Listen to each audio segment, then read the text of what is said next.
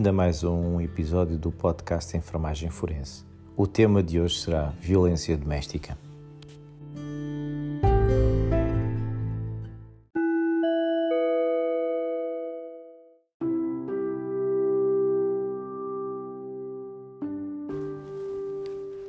Na abordagem médico-legal e forense de alegados casos de violência doméstica,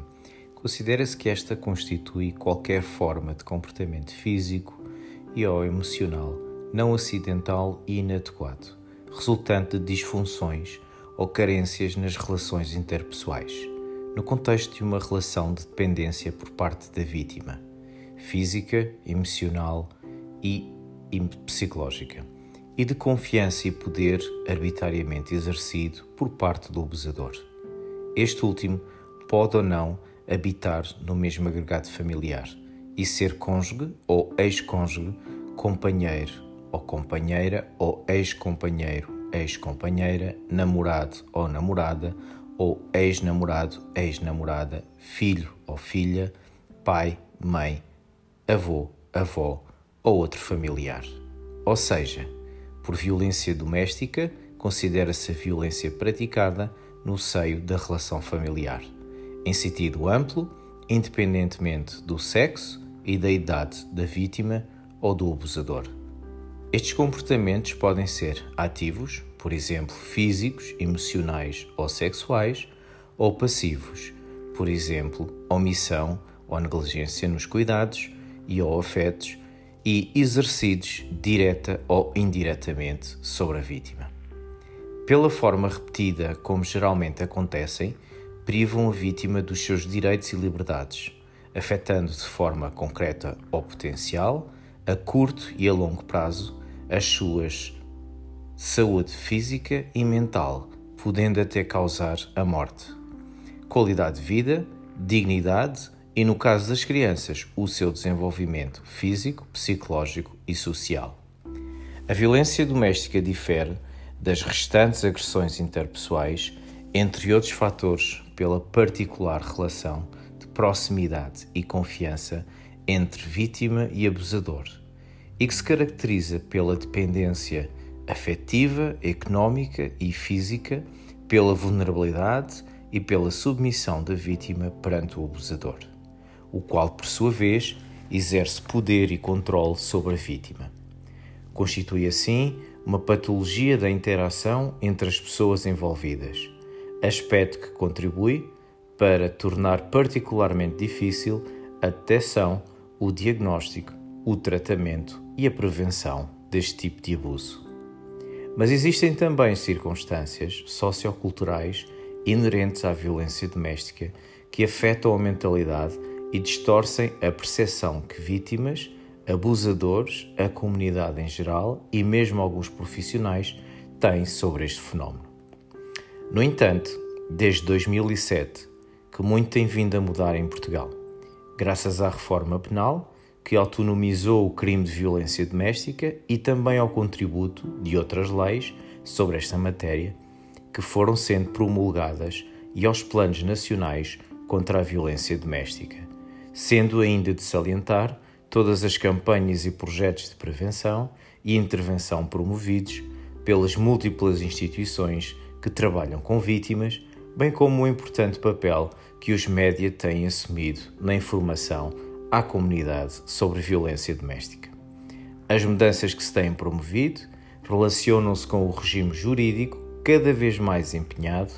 na efetiva proteção das vítimas e na prevenção da revitimização, mas também com assunção pelos diferentes profissionais que trabalham com vítimas ou potenciais vítimas de uma maior responsabilidade face a estes casos, assim como uma melhor capacidade para neles intervir de forma eficaz. Simultaneamente, também a comunidade está hoje mais informada e sensibilizada para não tolerar e reagir contra este tipo de violência. Nessa medida, aquele que era o papel da medicina legal e das restantes ciências forenses há alguns anos, face a este tipo de violência, mudou de forma radical. Assumindo-se hoje estas situações e de acordo com a Organização Mundial de Saúde, como uma patologia a qual importa detectar de forma urgente, de modo a promover um diagnóstico o mais seguro possível, capaz de orientar as medidas terapêuticas a aplicar, bem como as medidas de proteção e de investigação criminal, entre outras. Acresce que muito tem sido produzido em termos de evidência física sobre o assunto, pelo que qualquer intervenção nesta matéria não se pode mais basear em meras opiniões. Os diversos profissionais que trabalham nesta área, incluindo os forenses, têm agora a obrigação ética e deontológica de guiarem as suas práticas com base no estado da arte. Importará ainda realçar que a intervenção nestes casos é obrigatoriamente multidisciplinar, sendo fundamental que os diversos profissionais conheçam os papéis e competências de cada um, para que, se, que sem atropelos se articulem e cooperem, aguardando-se pelo dia que em Portugal exista um verdadeiro sistema nacional integrado de intervenção nos casos de violência doméstica. Nessa equipa multidisciplinar, da qual sempre que possível deve fazer parte a vítima, a medicina legal e as restantes ciências forenses desempenham um papel muito concreto relacionado, sobretudo, com o contributo para a produção da prova de factos capazes de configurar um crime de violência doméstica, pelo que a sua intervenção é especialmente importante e urgente. Assim, para que a intervenção médico-legal e forense possa traduzir num serviço efetivamente útil, importa que as situações de violência doméstica sejam detectadas o mais precocemente possível e, desde logo, as suspeitas comunicadas às autoridades responsáveis, para que as perícias forenses possam ter lugar sem mais delongas.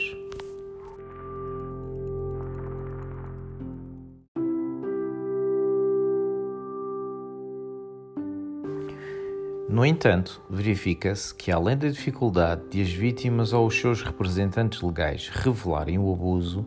muitas pessoas próximas e até profissionais que suspeitam ou tomam conhecimento de situações de violência doméstica manifestam renitência em denunciar. Esta última circunstância fica a dever-se, entre outros fatores, ao desconhecimento quanto às obrigações legais em termos de denúncia, ao desconhecimento sobre os indicadores de suspeição dos abusos, a questões de segredo médico nesta matéria, a questões culturais, por exemplo, dificuldade em entender certos comportamentos como abusivos, por exemplo, no caso dos castigos corporais de crianças, o facto de ainda se entender a intervenção como uma intromissão num assunto de família, o receio de envolvimento em eventuais questões judiciais, a não assunção da sua responsabilidade social e legal face a estes casos, ao medo de retaliações. A denúncia da suspeita de violência doméstica pode ser feita diretamente ao Ministério Público, junto do Tribunal da Área de Residência da Vítima ou indiretamente através dos órgãos de polícia criminal ou dos serviços médico-legais, delegações ou gabinetes médico-legais forenses, do Instituto Nacional de Medicina Legal e Ciências Forenses, por escrito, via telefone ou pessoalmente. No caso de existirem também crianças vítimas, incluindo-se aqui as que estão expostas às situações de violência entre os cuidadores, além de denúncia, deve ser feita a respectiva sinalização junto da Comissão de Proteção de Crianças e Jovens da área de residência da criança. É, pois, fundamental que, pelo menos, os profissionais que trabalham com vítimas ou potenciais vítimas estejam sensibilizados, informados e capacitados para a necessidade e o dever de reconhecerem os sinais de alerta de violência doméstica e de encaminharem os casos de, de modo correto, designadamente para os serviços médico-legais e forenses. Apenas desta forma não se impedirá a possibilidade e o direito de a vítima e a sua família serem tratadas e protegidas adequadamente, bem como a fazer prova do dano sofrido. Note-se, contudo, que nem sempre os casos evoluem de forma favorável, existindo situações em que a medicina legal é chamada a intervir a nível não da clínica forense, mas da patologia forense. no sentido de realizar a autópsia de vítimas fatais de violência doméstica, o que acontece com maior frequência na violência nas relações de intimidade.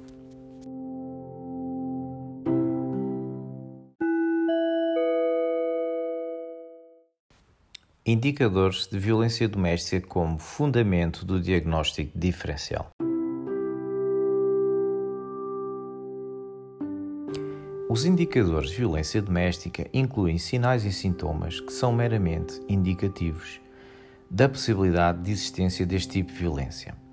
Por isso, e atendendo à dificuldade de, nestes casos, se concretizar um diagnóstico certo e seguro, sempre que estes indicadores estiverem presentes, devem fazer suspeitar da existência de violência doméstica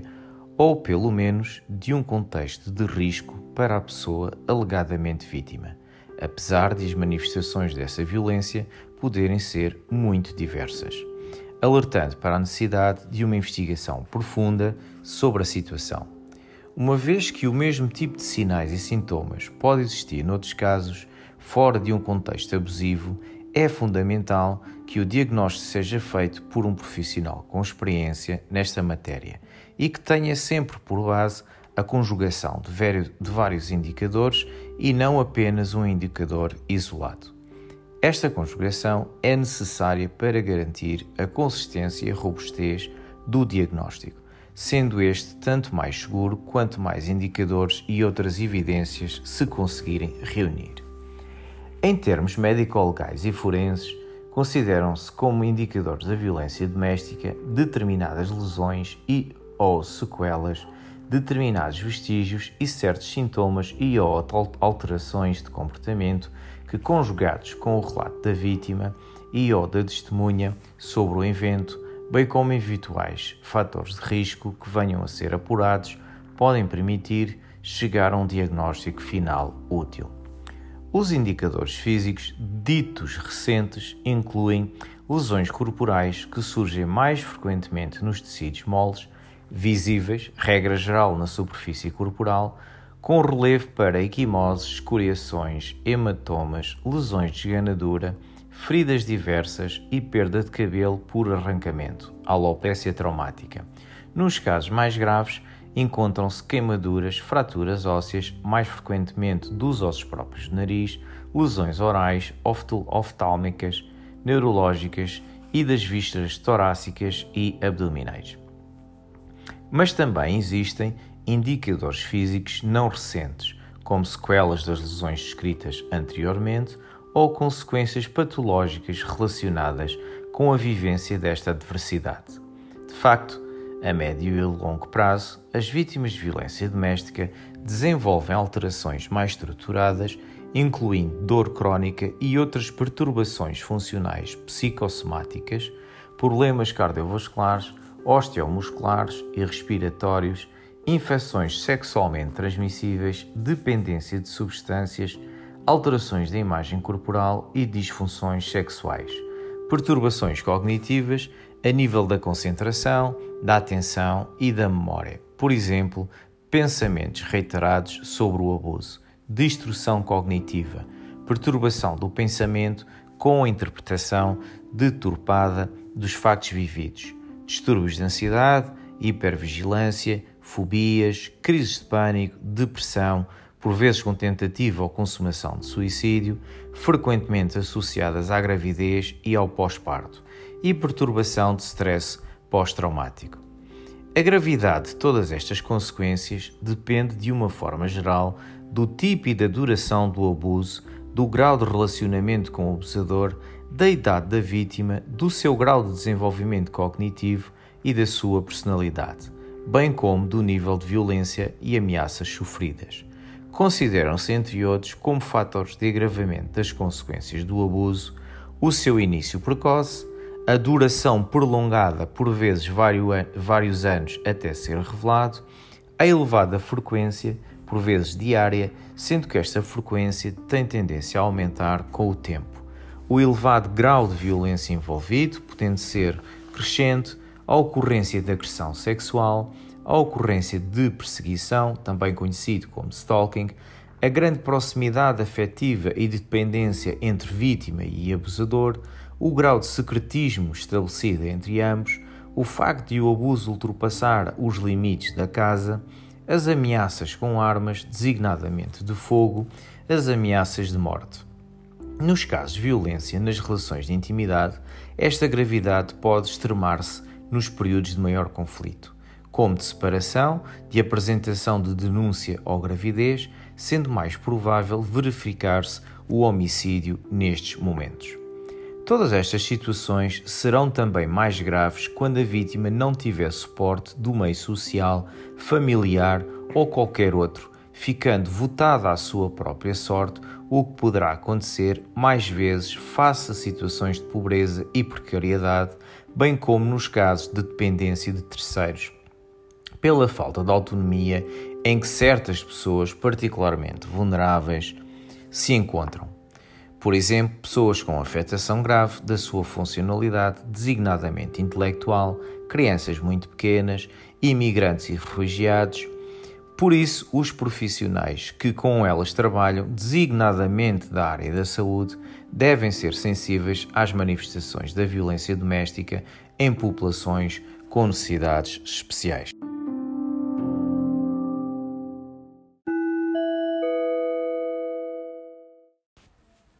Intervenção médico-legal e forense.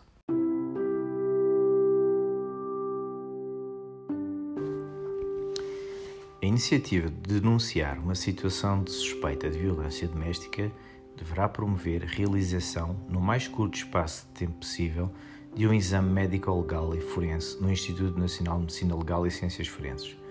Caso existam lesões ou pelo menos história de agressão física ou sexual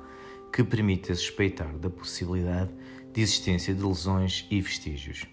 Nestes casos, a intervenção pericial é obrigatória. Um qualquer outro relatório médico, mesmo um parecer técnico de especialista de medicina legal, não pode substituir um relatório pericial elaborado no âmbito da intervenção do Instituto Nacional de Medicina Legal e Ciências Forenses, dado que um diagnóstico clínico efetuado por um médico que não seja oficialmente perito não tem valor probatório. Efetivamente, este último apenas constitui uma descrição que, embora baseada em evidências médicas e científicas, serve somente para documentar ou testemunhar um facto, por exemplo, a existência de lesões ou de uma doença. Ainda que o facto possa ser apresentado de maneira fundamentada, por exemplo, discussão do nexo causalidade entre a agressão, a lesão e o dano, discussão quanto ao objeto usado na agressão, sendo assim, um documento deve ser valorado em sede de prova documental. Nos termos da Lei nº 45-2004, 19 de agosto, as perícias médico-legais e forenses são solicitadas pelas entidades judiciárias e judiciais ao Instituto Nacional de Medicina Legal e Ciências Forenses. De acordo com a mesma lei, também outros profissionais, por exemplo, dos serviços de saúde, CPCJ, entidades privadas e designadamente as próprias vítimas podem solicitar a realização de tais perícias. Assim, a vítima ou o seu representante legal podem, querendo dirigir-se diretamente aos serviços do Instituto Nacional de Medicina Legal e Ciências Forenses, localizada respectivamente no Porto, em Coimbra e em Lisboa, ou gabinetes de médico-legais forenses destas dependentes distribuídos pelos países e sediados em hospitais públicos, e aí apresentar a denúncia, submetendo-se de seguida à perícia médico-legal. A vítima pode também vir encaminhada de uma instituição onde o caso tenha sido detectado. Porém, o procedimento mais frequente é a denúncia ser apresentada junto a um posto de polícia, sendo que neste caso a vítima será enviada no mais curto espaço de tempo possível para exame médico-legal. Nos casos que ocorram à noite, fim de semana ou feriados, se existir urgência na colheita de vestígios para a sua preservação, o exame pericial estará assegurado em qualquer dia ou hora num serviço de urgência hospitalar das áreas do Porto, de Lisboa e Coimbra, através do Serviço de Perícias Urgentes.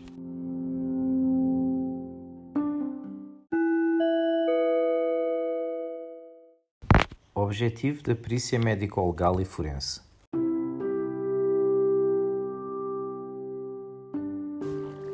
Perícia médico-legal e forense tem como objetivo geral coadjuvar a boa administração da justiça. Para tal, os seus objetivos específicos no âmbito do direito penal são definir, em termos técnicos e científicos, os diversos parâmetros de dano que resultaram para a pessoa em avaliação, o mecanismo e grau de violência com que foram produzidos, a data aproximada da sua produção, bem como quem os, po os possa ter produzido, por exemplo, terceiros ou o próprio. A descrição detalhada destes danos será fundamental para apoiar o magistrado na definição do tipo legal de crime eventualmente em causa, a que corresponderá uma dada sanção penal, e para a determinação da indemnização a atribuir, se for caso disso.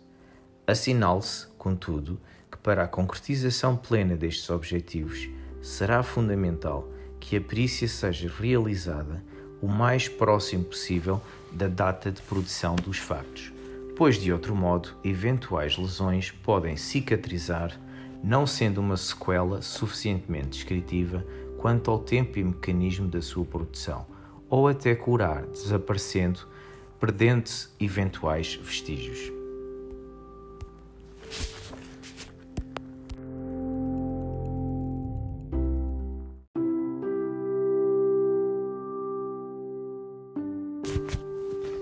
A perícia médica-legal concretiza-se na forma de relatório pericial, compreendendo dois momentos fundamentais: identificação e descrição dos danos, temporais e permanentes, com base na entrevista à vítima e ao acompanhante, nos elementos documentais, sobretudo registros clínicos, e nos exames efetuados, exame médico-legal e exames complementares de diagnóstico, e na interpretação e valoração dos elementos observados com elaboração de conclusões devidamente fundamentadas. No caso da violência doméstica, é particularmente importante o momento da entrevista médico-legal, que aborda não apenas o último evento traumático com base no qual foi requerida a perícia, mas promove também a caracterização do contexto familiar e abusivo, identificando-se a data de início dos abusos tipo de abusos, por exemplo, emocionais, físicos, sexuais e a sua evolução, frequência dos abusos, consequências dos abusos em termos clínicos, psicológicos, sociofamiliares e económicos, por exemplo, recurso a tratamentos médicos, psicológicos ou psiquiátricos, ideação ou tentativas de suicídio, déficits no rendimento a nível laboral, desemprego, tipo e gravidade das ameaças, tipo e envolvimento e consequências para cada membro da família, medidas já tomadas pela vítima ou terceiros relativamente à sua proteção, outros fatores relacionados com a avaliação de risco.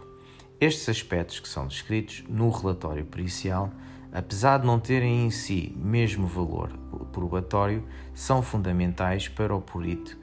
confrontar a informação sobre os factos relatados com o tipo de lesões observadas e os sintomas referidos, podendo, assim, ponderar-se o mecanismo e a data de produção das lesões e se estas estão de acordo com a informação prestada, fundamental para a determinação do nexo de causalidade. São também fulcrais para a avaliação de risco em que, sim, em que sim a vítima se encontra mesmo que esta tenha sido antecipadamente submetida à avaliação de risco pelos órgãos de polícia criminal que receberam o caso nas situações de violência nas relações de intimidade. Sempre que necessário, o perito médico pode e deve solicitar às instituições de saúde ou outras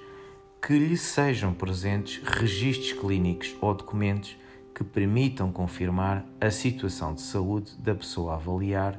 não podendo, contudo, utilizar senão aquilo que é relevante para a apreciação pericial. Ao perito compete garantir que o exame é realizado num ambiente físico e emocionalmente confortável, recolher informação sobre o caso junto da vítima e ou do acompanhante que possa contribuir para a avaliação Posteriormente, a compatibilidade entre o mecanismo e a data indicados quanto à produção das lesões e as lesões observadas e a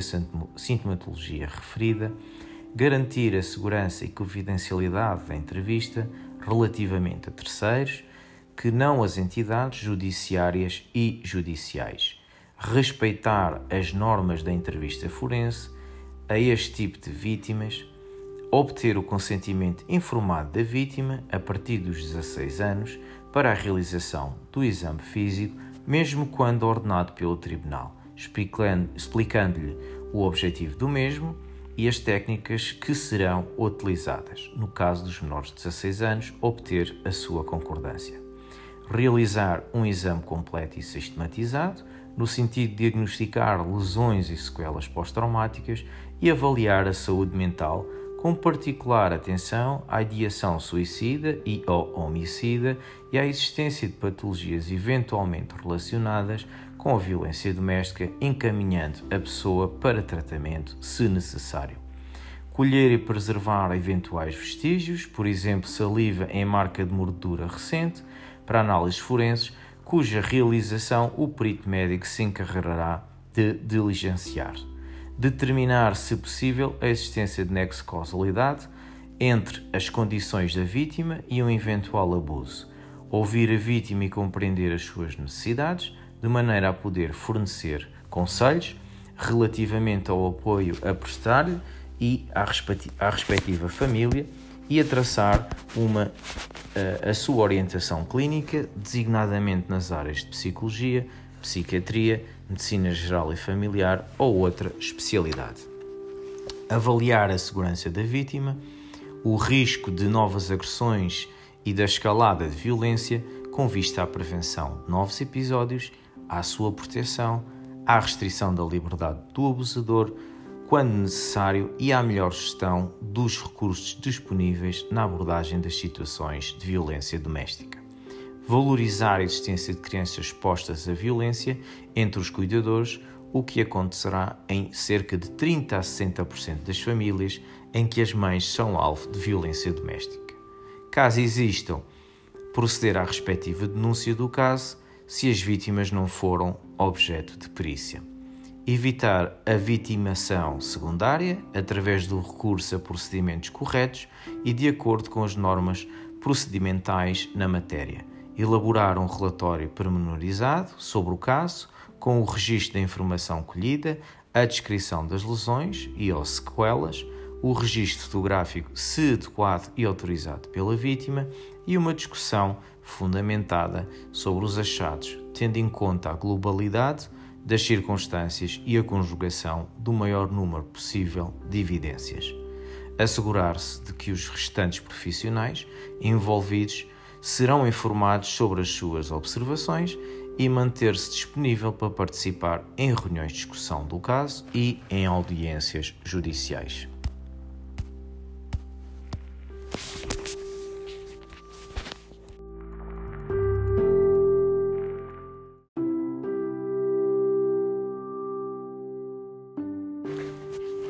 Para evitar a vitimação secundária, todos os procedimentos, por exemplo, entrevistas, exame físico, realização de exames complementares de diagnóstico, devem atender, entre outros, aos seguintes aspectos: ter sempre como objetivo a promoção do bem-estar e a proteção da vítima, estabelecer uma coordenação adequada entre a equipa de atendimento primário, incluindo o perito médico-legal, evitar a repetição de procedimentos, sobretudo se desadequadas no tempo, local e no que se refere à sua tipologia e metodologia, articulando adequadamente as diversas intervenções.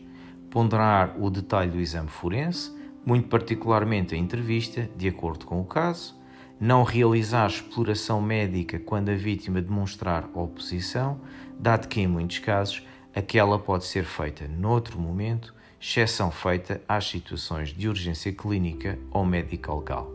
Garantir que a intervenção forense seja realizada em lugar que garanta privacidade e segundo as normas definidas para o efeito. Mesmo que as evidências clínicas sejam inconclusivas, o exame médico-legal e forense auxiliará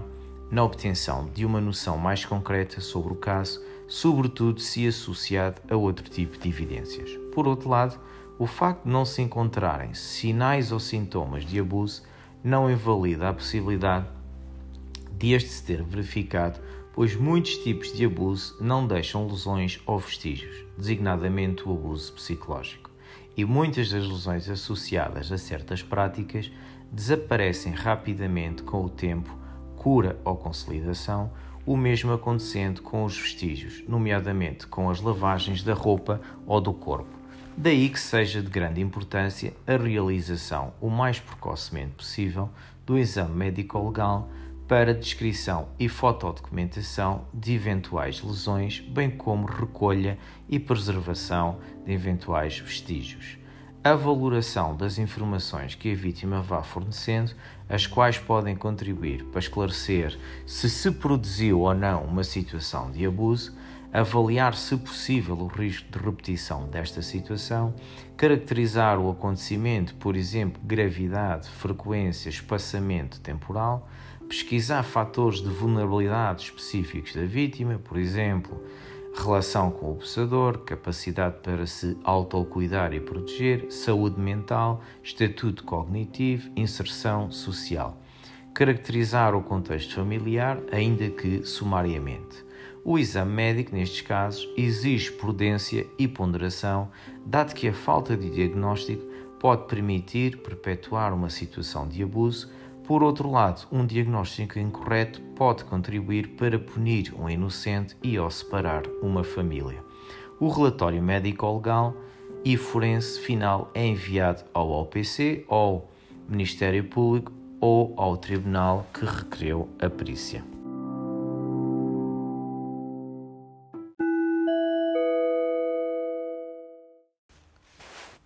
Diagnóstico de violência doméstica.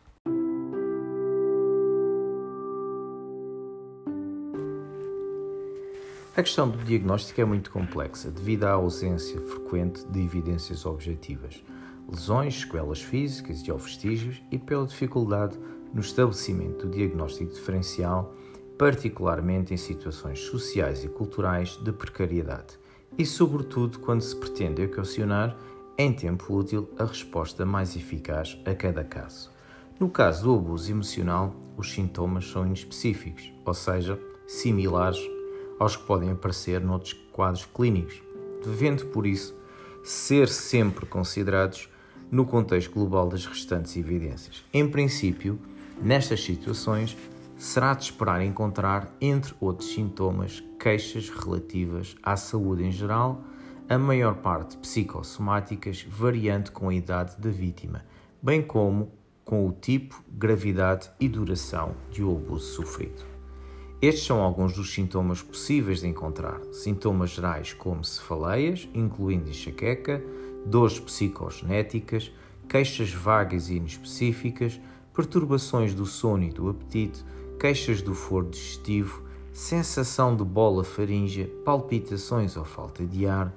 sintomas a nível da saúde mental, como ansiedade, depressão, insônia, transtornos alimentares, por exemplo, anorexia, bulimia, recurso frequente a ansiolíticos e analgésicos, perturbação de stress pós-traumático, abuso de drogas, álcool ou tabaco e ideação suicida ou homicida.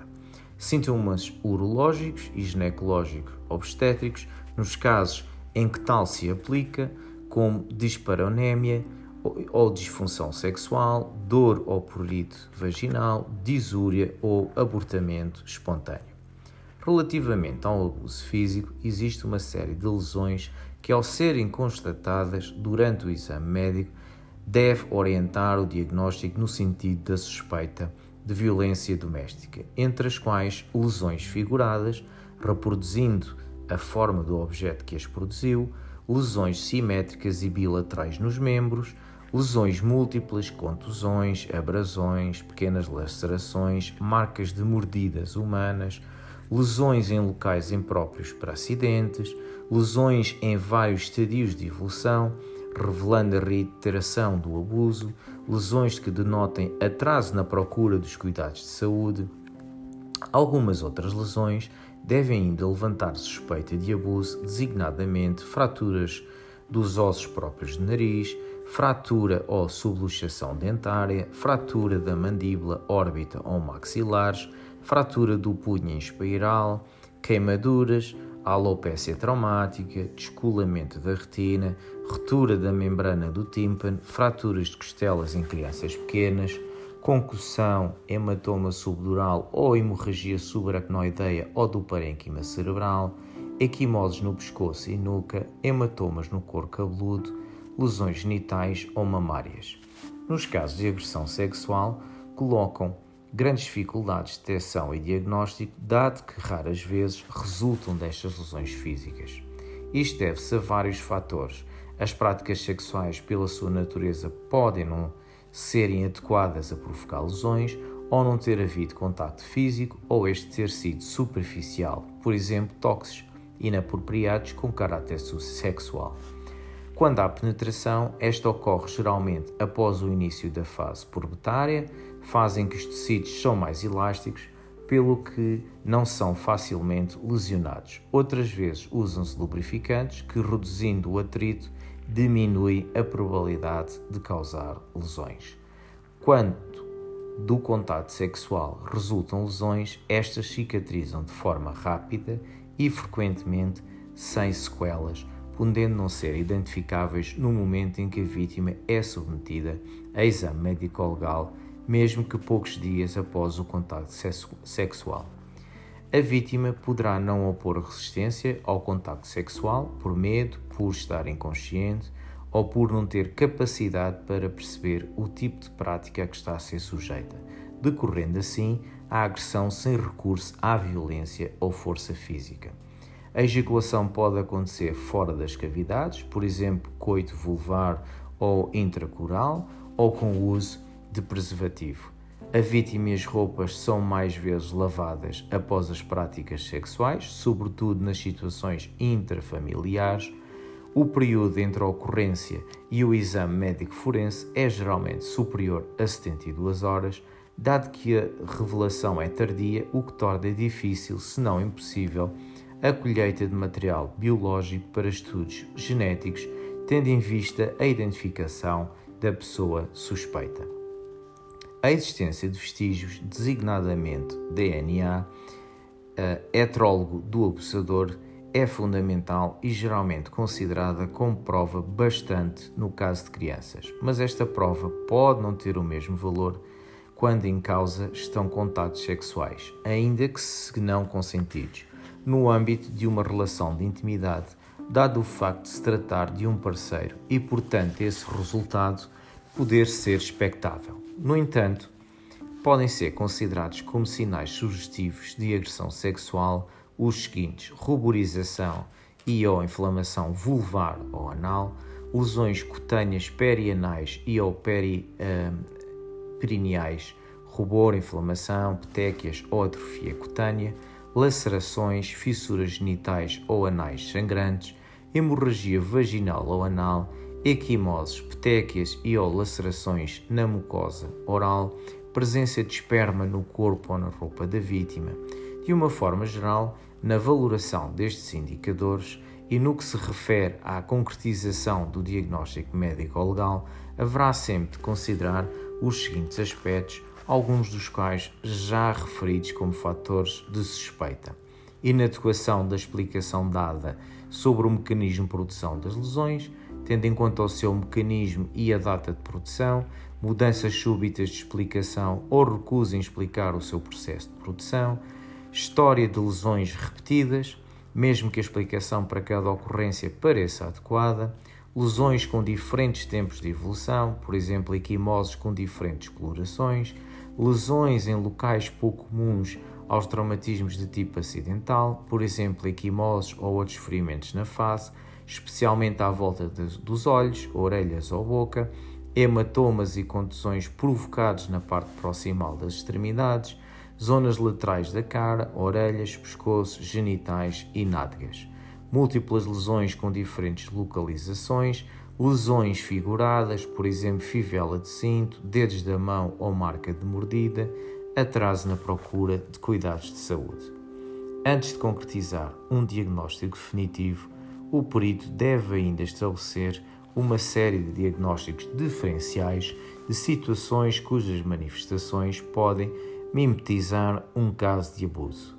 Nos casos suspeitos de violência doméstica, devem também ser ponderadas as seguintes etiologias para explicar as lesões: traumática, acidental, infligida por terceiros, iatrogénica, incluindo as resultantes de práticas de terapias integrativas, auto-infligida, patologias psiquiátricas ou simulação, patológica, designadamente do for hematológico com patologias da coagulação ou vascular, ou ainda dermatológicas como dermatites ou ímpeto. Certas condições morfológicas, por exemplo, manchas mongólicas, nevos ou malformações. Por vezes, para se chegar a um diagnóstico definitivo, são ainda requeridos exames complementares de diagnóstico, como exames imagiológicos, toxicológicos ou estudos de DNA. Por exemplo, nos espaços subunguiais, caso a vítima tenha lutado com o abusador, nas áreas de mordura ou noutros locais, designadamente no caso de crimes sexuais.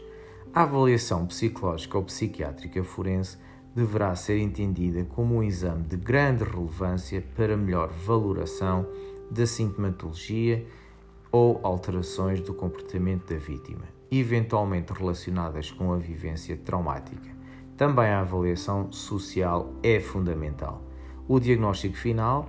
será estabelecido com base na conjugação das evidências colhidas através da realização de todos estes exames forenses e nunca apenas com base numa evidência isolada,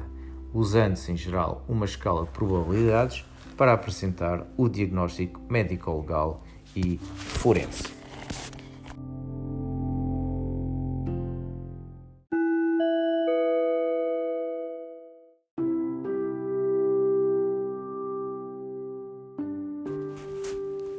Como considerações finais deste episódio, podemos dizer que o diagnóstico médico-legal e forense de uma situação de violência doméstica é complexo e delicado, pelo que deve ser promovido no mais curto espaço de tempo possível após a revelação ou suspeita do episódio de abuso.